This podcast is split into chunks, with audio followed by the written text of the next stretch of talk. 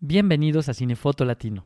Antes de empezar este programa queremos agradecer a nuestros queridos patrocinadores.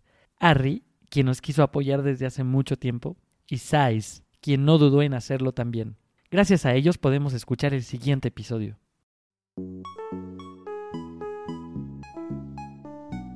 Hola a todos, les damos la bienvenida al nuevo episodio del Cinefoto Latino. En esta ocasión hablaremos con Alejandro Alcocer, gerente de ventas de SAIS Latinoamérica. Este es un programa especial donde hablaremos de flares, cómo se comportan, qué son y cómo nos pueden aportar algo en las historias que estamos contando.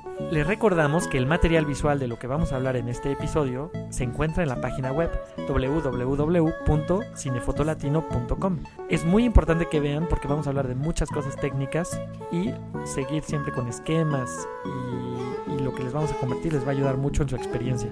Como siempre, los invitamos a seguirnos en nuestras redes sociales. En Instagram, Facebook y YouTube nos encuentran como Cinefoto Latino. Hola Alfredo, qué gusto saludarte. Estamos muy contentos de estar aquí en Cinefoto Latino contigo en esta oportunidad de compartir cosas de SAIS. Gracias por el espacio. Muy bien.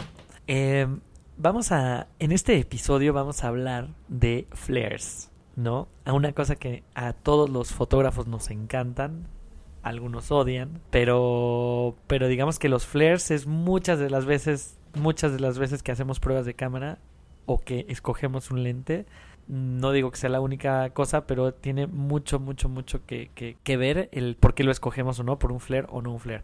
Y justo en, ahorita estábamos platicando con, con Alejandro y aprendí bastante en un pequeño curso que me hizo de flares y de óptica. Entonces vamos a hablar un poco de los tipos de flares que yo, la verdad, como que lo sé, medio lo sé, pero tú me dijiste eh, tres conceptos que son el ghosting, el straight lie y el halo.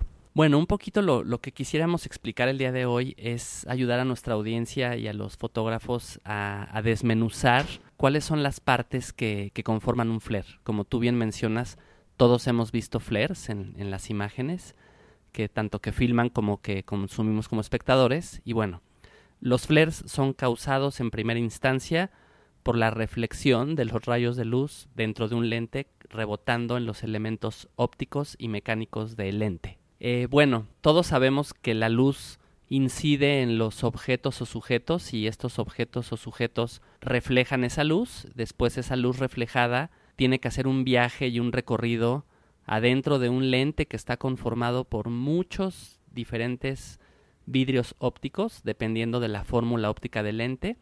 Hay lentes muy sencillos que tienen pocos elementos y hay lentes más complejos que tienen más elementos pero al final del día el objetivo de esta luz es que viaja dentro del lente y focalice en el plano focal haciendo una imagen nítida. Entonces, cuando esta luz viaja dentro del lente y tiene que atravesar todos estos vidrios, suceden muchas cosas, entre ellas que la luz puede re reflejarse y rebotar dentro de los elementos ópticos y mecánicos de nuestro lente. Ok.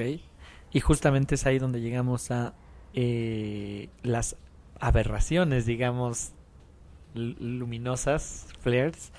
Lo podríamos eh, desmenuzar de la siguiente forma. La primera parte del flare es la luz que, que, rebota en los vidrios ópticos.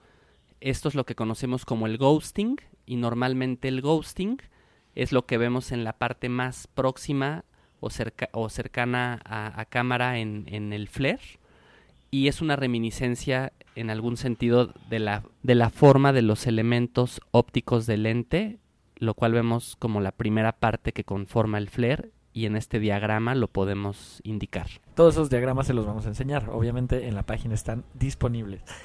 Y justamente se llama ghosting porque sí parece un fantasmita cuando lo ven, eh, como que se aparece ahí un, un fantasmita. Eh, una pregunta, en, en, por ejemplo, yo cuando... Es verdad que de, de, todos los flares el ghosting es lo que menos me gusta a mí, de, de eh, porque sí es muy invasivo, ¿no?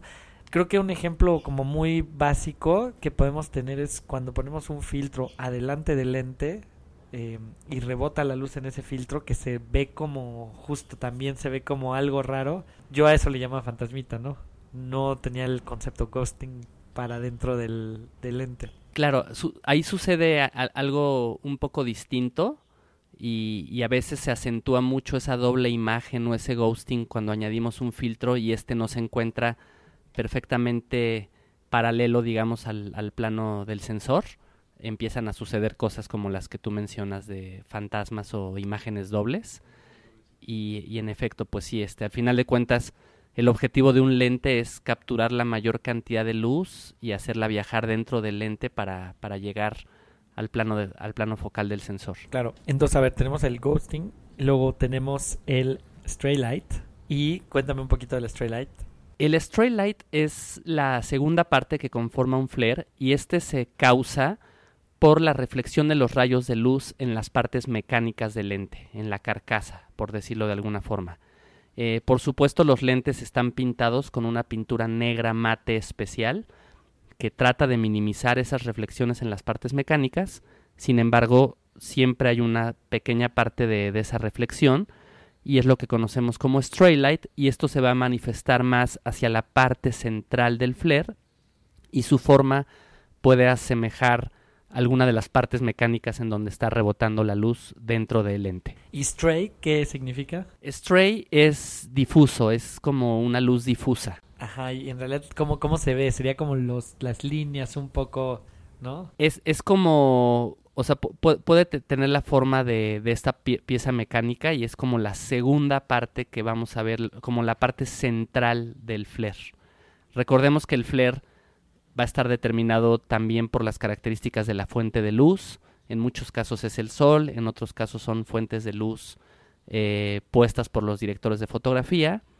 Eh, entonces hay, hay como diversas combinaciones en ese sentido. Muy bien. Y ahora tenemos la tercera causa de los flares, que serían los halos. Eh, háblame de los halos. Eh, el halo de, de, difusión frontal eh, se va a manifestar principalmente cuando tenemos luces a cuadro, cuando estamos filmando contra el sol o cuando tenemos una fuente de luz con un ángulo de incidencia eh, menor a 90 grados en relación al, plano del sensor.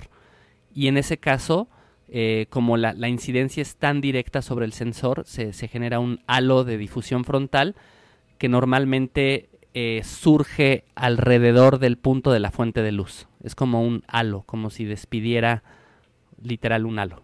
Claro. Esto, eh, el halo sería lo que le llamamos el, el glare, como esa red, o esa es otra cosa.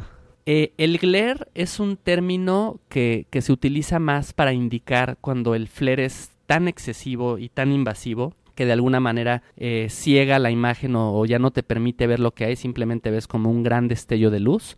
Eso, ahí hablaríamos de un glare, eh, que no es deseado obviamente porque pues a menos que sea una cosa muy específica de una toma que así se quiera, pero cu cuando los lentes, sus vidrios reflejan demasiada luz, en algunas ocasiones por falta de coatings, eh, sucede el glare y eso pues realmente es hasta cierto punto complicado de manejar. Es como la forma de indicar cuando el flare es excesivo. Claro, y justo llegamos a un tema muy importante eh, de lo que queríamos hablar, es el coating. Primero, ¿qué es el coating?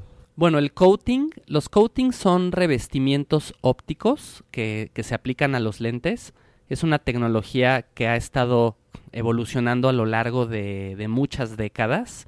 Eh, inicialmente el coating se descubrió por accidente, de manera accidental, eh, por eh, Dennis Taylor para Cook.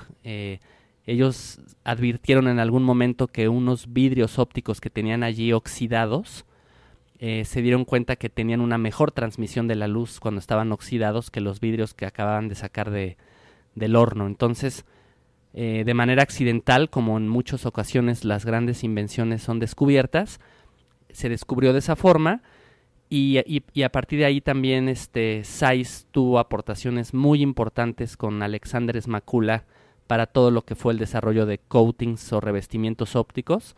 Imaginémonos que los coatings son revestimientos ultra delgados, eh, su, su, grosor es a veces la cuarta parte del, de la distancia de la, de la, medida de la longitud de onda específica de, de la luz. Entonces son, son disposiciones muy delgadas que se, que se colocan al alto vacío y se hacen con materiales de fluoruro de magnesio y sulfuro de zinc. Y bueno, los coatings nos ayudan a controlar la cantidad de luz que se transmite y la, canti la cantidad de luz que se refleja en estos vidrios ópticos. Y ahí surgió un desarrollo inicial unicapa.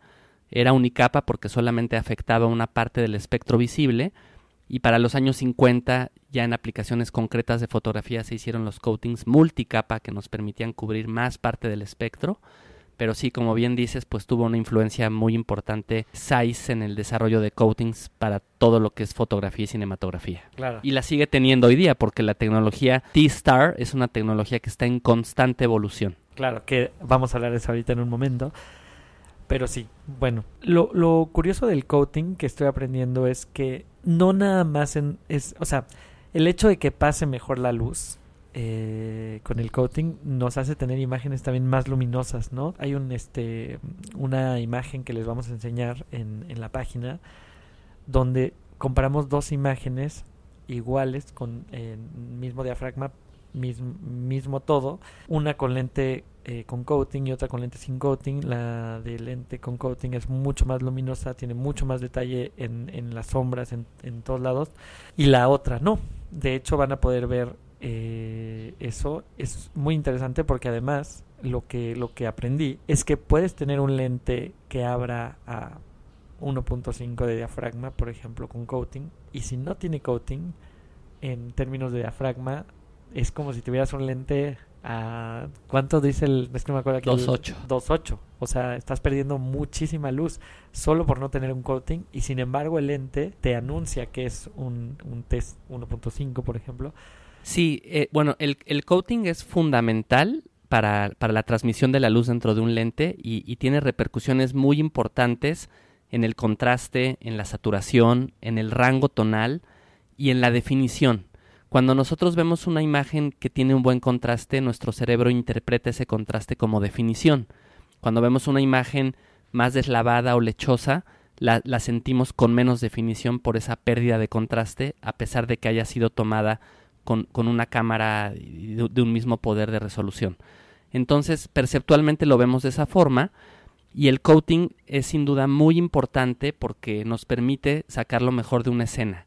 O sea, um, los humanos realmente interpretamos una imagen justo. Puede ser la, justo eh, la misma imagen con la misma definición, más deslavada. Nuestro cerebro la interpreta como menos definición, ¿no? Lo interesante de lo que hablábamos hace rato es justamente eh, siempre decimos size, es que size es más sharp, más contrastado, ¿no?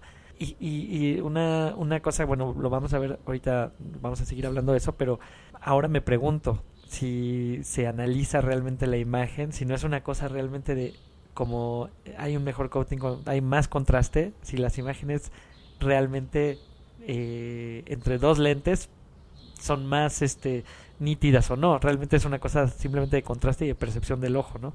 Totalmente. Eh, lo, los diferentes lentes, que, que, que no está de más decir que que nosotros no hablamos de que un lente sea mejor que otro, simplemente entendemos que ustedes como directores de fotografía y artistas que son requieren diferentes herramientas para diferentes aplicaciones, además que hay pues gustos distintos y estilos.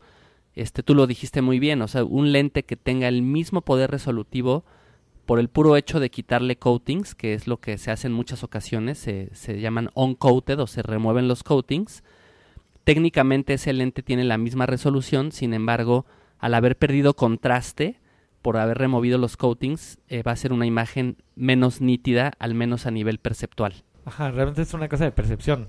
Realmente es pura percepción y de engaño del ojo, ¿no? Ahora, llegamos a una parte que, que es eh, sumamente interesante. Es, bueno, size. Siempre tecnología, de hecho, gracias a ellos, pues está casi casi existen los lentes, ¿no? siempre están a la vanguardia, siempre tecnología, tecnología, tecnología. Y no lo digo como un, comercial, van a ver por qué. Yo creo que esto, esta vanguardia, esta cosa de hacerla todo perfecto como buenos alemanes, también les trajo esta imagen de demasiado sharp, demasiado contraste, ¿no? Y entonces, ¿qué pasa ahora? ¿No? Los, los, me cuenta Alejandro que los mismos de empezaron a preguntarse y a preguntar a fotógrafos sobre qué es lo que nos gusta, ¿no? Me gustaría que nos contaras un poquito sobre... Sí, bueno, para nosotros en SAIS es muy importante escuchar a nuestros consumidores, a los directores de fotografía y a nuestros usuarios. Y teníamos un feedback justo en ese sentido. Eh, la óptica SAIS en su ADN es una óptica de muy baja distorsión, de una colorimetría neutral y un lente con buen contraste y por ende buena definición En algunas ocasiones recibíamos feedback respecto de que la óptica size algunos la consideraban demasiado sharp en combinación con sensores digitales. Yo particularmente no coincido del todo con esa, esa opinión, sin embargo la escuchamos. Y Zeiss se dio a la tarea en, en diseñar un par de líneas de lentes desde cero, escuchando a los fotógrafos, y creamos los Supreme Primes, que son lentes muy interesantes porque, por un lado, son muy definidos en el punto de enfoque, pero también es muy suave y cremosa las áreas fuera de foco por delante y por detrás del punto de enfoque. Entonces es como tener definición y suavidad en una misma imagen, lo cual genera una imagen muy orgánica y que ha sido pues muy bien recibida y que le fascina a los fotógrafos. Pero no se quedaron solo ahí, porque todavía ahí decían, no, muy están muy contrastados, muy sharp. Y entonces, ahorita que cuente mejor la historia Alejandro, pero fueron e hicieron toda una base de datos, ¿no? Porque se, se hicieron la pregunta, no, a ver, ¿qué necesitan los fotógrafos. nos hablan de flares, nos hablan de, de, definición, de todo eso. Entonces, ¿qué fue lo que, hicieron? Que es muy, muy curioso.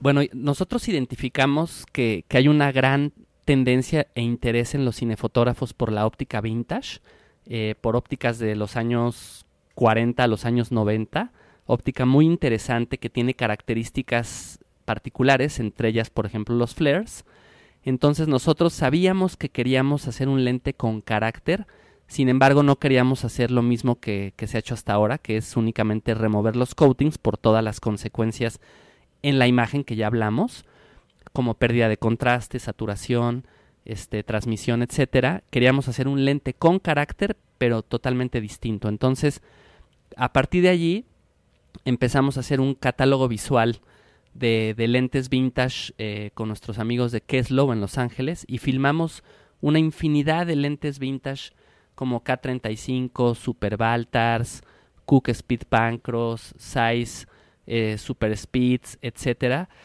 Y después hicimos un, screening en donde invitamos a un, a un grupo de personas y, y, a partir de ver este catálogo visual de flares, el, común acuerdo fue que a la gente le gustaban los flares azules con una tonalidad de imagen cálida. En ese momento ya sabíamos qué queríamos hacer, pero todavía no sabíamos cómo lo íbamos a lograr. Y entonces ahí es lo, interesante, ¿no? Porque las combinaciones son inmensas, inmensas. O sea, de este catálogo les vamos a mostrar algunas imágenes que, que, que se pueden compartir. A mí se me hace una locura haber hecho esta base de datos.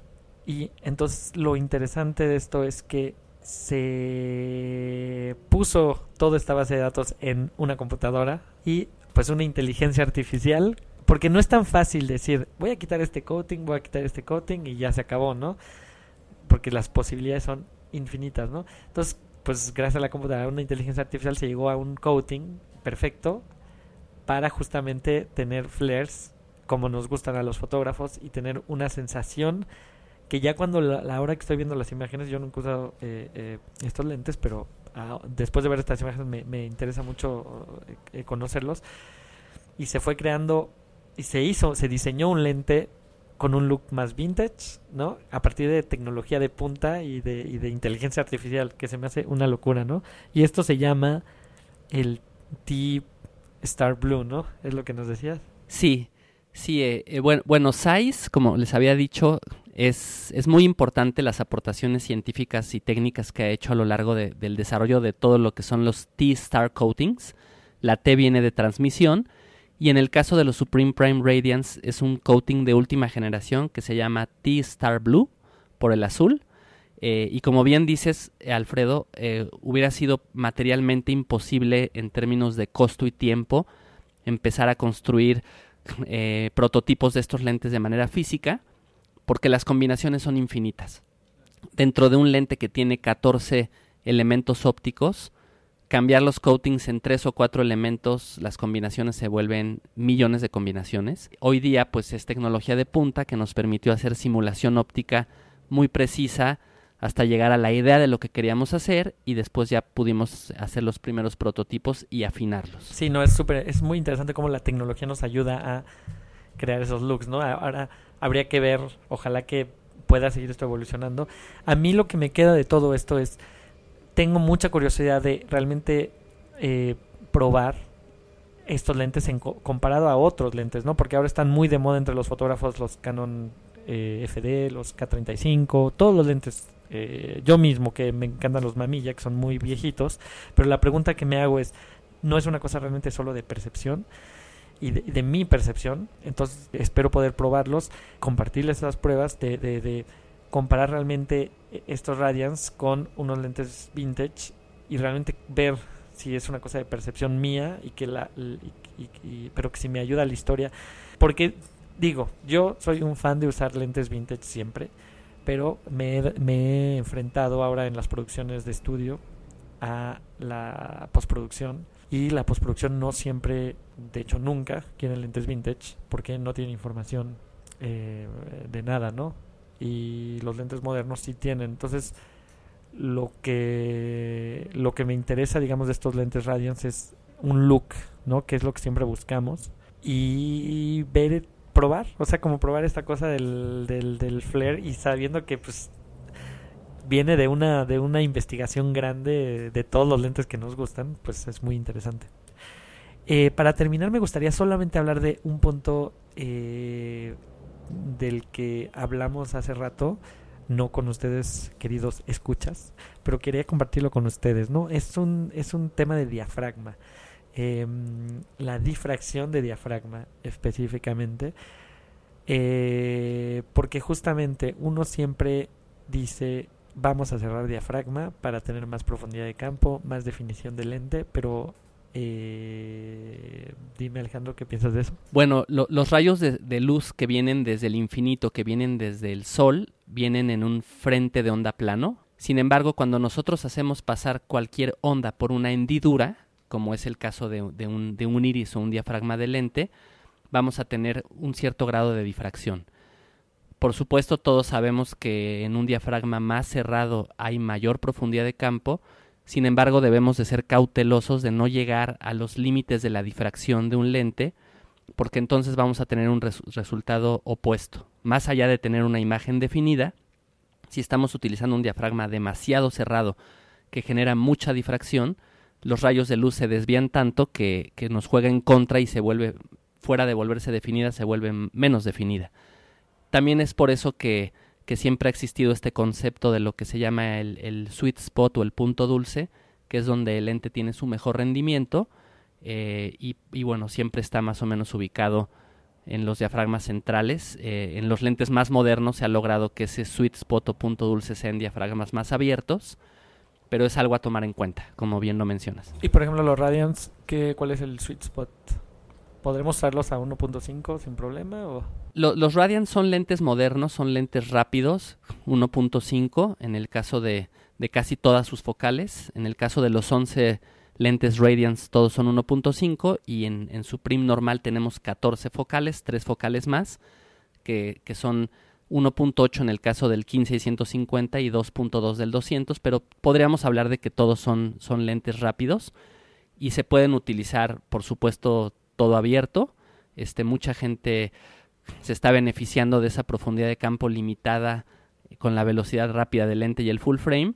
Sin embargo, su rendimiento óptico podríamos, su rendimiento óptimo, perdón, podríamos pensar que está en, en un diafragma 2.8 y medio. Pues muy bien. Eh, espero que hayan aprendido tanto como yo en este programa especial.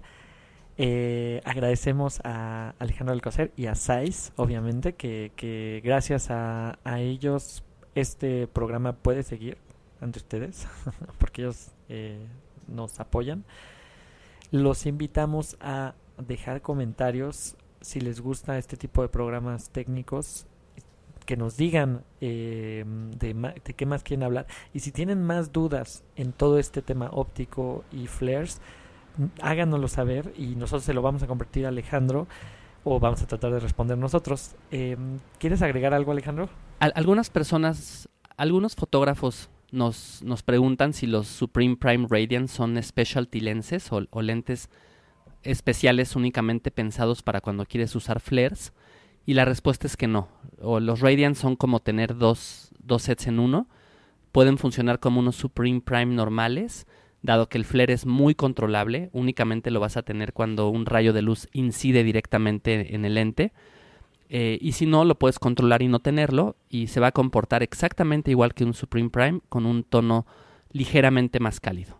pero es muy versátil. Realmente no estás casado a tener que tener flares en tus imágenes si no lo quieres. Alfredo, pues nada más agradecerte la gran oportunidad de estar contigo el día de hoy. Eh, nos encanta Cine Foto Latino, es, es un proyecto único e increíble en cinematografía y estamos muy contentos de poder ser parte de, del programa con ustedes. Muchas gracias. Gracias a ti Alejandro.